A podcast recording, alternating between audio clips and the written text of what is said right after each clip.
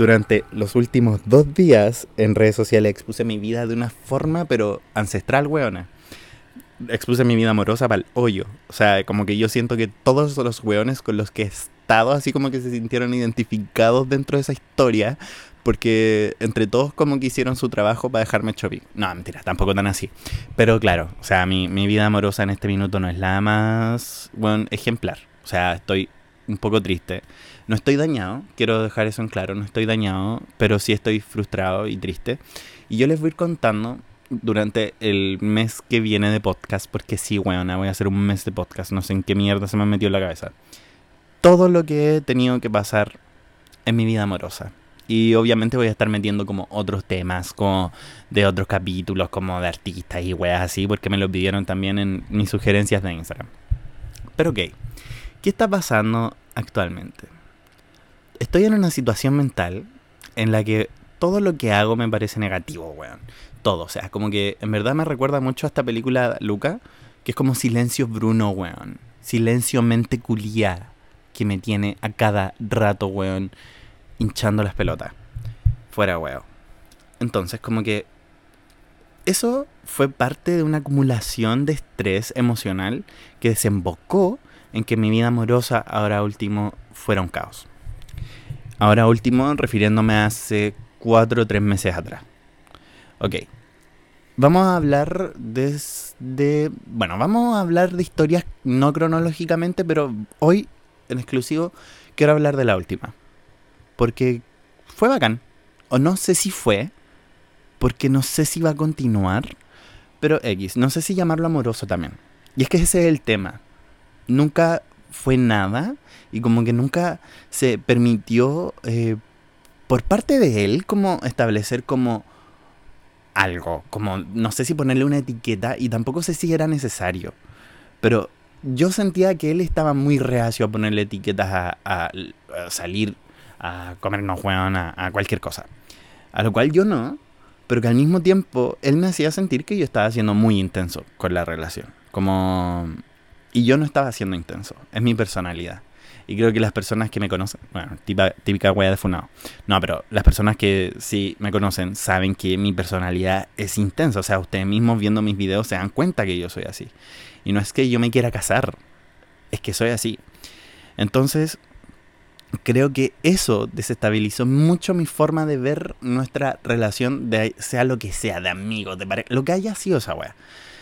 Lo cual, obvio, eh, en, el minuto en que yo me vine al campo, como que me puse a dudar de todo. O sea, como no, no era como, eh, no, weón, yo voy a luchar por esto. No, era como, weón, o sea, literalmente siento que estoy, no estamos remando para el mismo lado. ¿Y cuál fue mi responsabilidad? Creo que una de las cosas que aprendí mucho de mi vida es que aquí no es tan solo responsabilidad de él en lo absoluto. Yo también tengo mucha responsabilidad. Porque probablemente soy un weón que, nada, en verdad a lo mejor sí demuestro mucha intensidad en las relaciones. Como, ok, les demuestro intensidad en toda mi vida, en muchos aspectos a todas las personas, pero las relaciones tienen que ser distintos porque la gente piensa cosas, la gente se ilusiona. Y yo tengo que actuar eh, como coherente al contexto. No puedo actuar como si no estuviera pasando nada. No, puedo actuar como si em, nos conociéramos de hace mil años. Porque él, él, en verdad puede sentir esa incomodidad, pues, ¿cachai? No puedo hacerlo responsable de mis emociones. Y creo que también esa es otra cosa. Yo subí muchos videos como llorando, pero también yo creo que esto fue una acumulación de cosas, o sea, de mi vida amorosa de hace tres meses atrás. Y es algo que yo no habría reconocido y que de hecho probablemente si escuchas este podcast se va a estar enterando por eso es una acumulación de vida amorosa. Es como sentir que estoy fracasando en ese aspecto y que no, nada resulta, ¿cachai? Pero subí videos llorando y siento que lo pude haber hecho sentir culpable. Y no era mi intención en lo absoluto. O sea, como hacerlo sentir culpable por las weas que me pasan, hacerlo sentir culpable por porque yo fui el que le dije como, weón, paremos aquí porque esto no está resultando.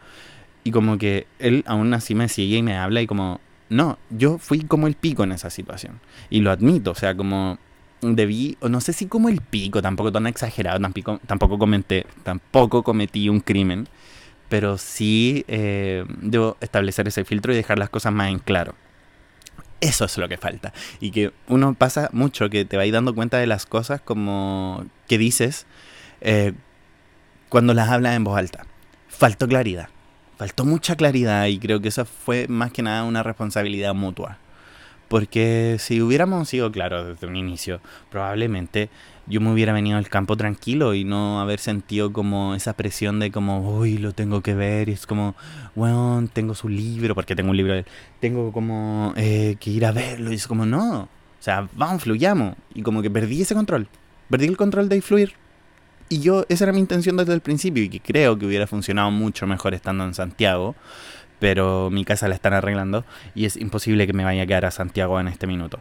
Entonces, claro, voy mucho a Santiago y tampoco en los tiempos coordinábamos. O sea, como que siento que había cero esfuerzo por ambas partes. Y al mismo tiempo, no sé por qué siento que ambas partes buscaban como, como como dejar como al otro como que no quería. No sé, eso es lo que yo, lo que yo siento. Es como, yo fui a Santiago y no le avisé. Y como que me dijo como, me pudiste haber avisado. Y yo como, pero bueno, si tú tenías cosas que hacer. Es como, nos estamos responsabilizando de que no nos vimos. Entonces, eso en acumulación a historias pasadas, que ya se las voy a contar en otros capítulos, que en verdad son... Bueno, esta historia en verdad es como muy tranquila en verdad muy tranquila y que por eso también me deja muy tranquilo con respecto a la relación que tengo con él, porque sé que nos llevamos bien y sé que esto puede mejorar y sé que esto puede llegar a una conversación muy buena onda y que nada, vamos a volver probablemente a fluir como lo estábamos haciendo, pero no ahora. Como en, esta, en, este mes, por ejemplo, no sé si ahora o la próxima semana, no sé, la voy a fluir. Es como, sí, yo en verdad estoy muy interesado en cómo seguir conociéndolo pero hay muchas cosas que yo creo que se deben conversar antes de seguir. No es como... Como que yo creo que a veces yo, en lo personal, por no hacer sentir incómodo o incómodo, sí, incómodo a la otra persona, eh, me lo guardo. Y no, no, le confieso como mi, Un día me acuerdo que fuimos a, a tomar, weón. O sea, no fuimos a tomar como alcohólicos, pero fuimos, no sé, a un bar. Y él me dijo como, algo te pasa. Y yo como, no, en verdad que no. Pero sí, po, algo me pasaba ese día. Y es como, tengo que ser más claro. Tengo que ser más claro con las relaciones, porque al minuto en que tú eres claro en tus relaciones, eh, te permites que la weá no sea, ah, no, no sea insana. ¿Me cachai? Y hubiera como, en verdad, algo que amo es que mm, mi situación de mental breakdown de vida amorosa no haya sido gracias a él.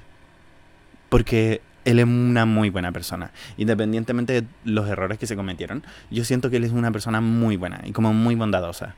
Y es primera vez en mi vida que conozco a alguien de mi edad. Es primera vez que en mi vida que, puta, salgo con alguien de mi edad, la paso bien. Pero sí se cometieron errores. Y no, no, no lo voy a negar. O sea, como... Y no te voy a mentir que cuando le dije que no quería no volver a salir con él, pero no quería seguir saliendo con él mientras estemos en este proceso, es como frenemos aquí me sentí palo y me puse a llorar, pero porque soy llorón. Y me dio pena la situación también, en específico. Como puta, la está, estaba yendo bien. Y ahora todo se da la mierda. Claro, como el idealizar un poco a las personas. Probablemente lo idealicé a él en algún minuto y que por eso también aumentó mi pena con respecto a lo que estoy sintiendo ahora.